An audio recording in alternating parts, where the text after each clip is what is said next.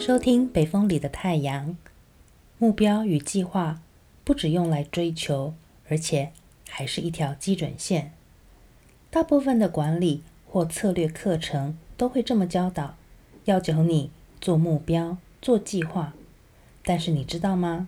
目标与计划的功能不仅仅只是让你去追求、去达成，它更实际的功能是一条基准线，让你知道自己走了多远。正往哪一个方向前进？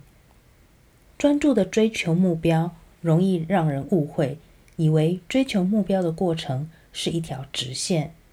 事实上，在追求目标的路上是弯曲，而且来回反复的。想要从台北开车到高雄，却容易不小心开到阿里山、金山、阳明山，绕了一大圈，还不一定到得了。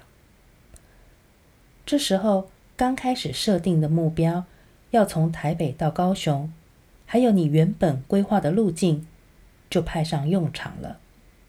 它让你知道距离起点有多远，知道自己走了多远，使用了多少资源，还可以帮助你思考，你还想不想要继续往目标前进？如果开始没有设定目标当做基准，走到哪里算哪里。很容易丧失方向感，随意漂流。这条基准线是帮助你了解自己能耐的好工具。